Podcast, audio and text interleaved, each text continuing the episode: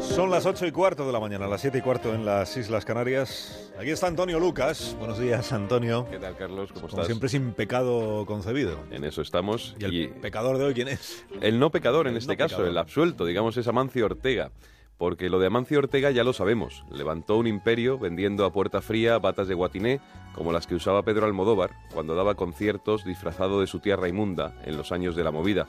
Nunca antes una iniciativa tan doméstica como la bata había alcanzado mejor puesto en la lista de los ricos mundiales que confecciona la revista Forbes.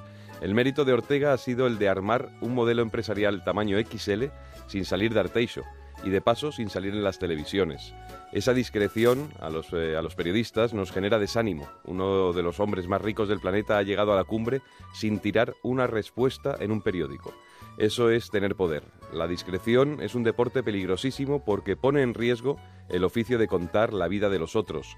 A Amancio Ortega, de tan invisible, hubo quien se lo cruzó en su fábrica y pensó que era el peón de mantenimiento. No tiene la obligación de reír a cámara y le gustan los huevos con chorizo, pero hay algo más extravagante. Todos sabemos quién es Amancio Ortega, pero casi nadie sabe qué tono de voz gasta, si tiene algún acento, si arrastra las vocales, si grita al hablar o lo hace por lo bajo. De este hombre conocemos demasiadas cosas que no importan, pero no sabemos cómo le suena la voz, y eso es muy inquietante. Si un día me llamara para darme una entrevista no tendría manera de comprobar si me habla el de verdad.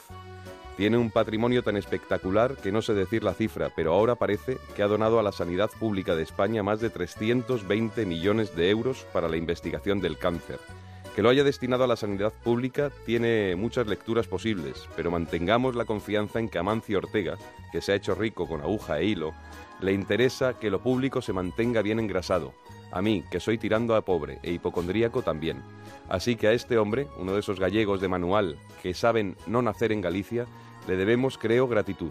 Amancio Ortega parece no tener vanidad, lo cual podría ser el gesto más vanidoso del mundo, pero le basta con ser un hombre callado que un día apareció en una fotografía a bordo de una camisa blanca muy bien planchada para demostrarnos que se puede ser a la vez sencillo, espectacular e invisible. Entonces supimos que acumulaba una fortuna sideral y que es calvo y que no tiene escudo de armas. Pero en un golpe maestro ha hecho más por incentivar los hospitales públicos que todo el Ministerio de Sanidad. Otros, en su lugar, compran misiles.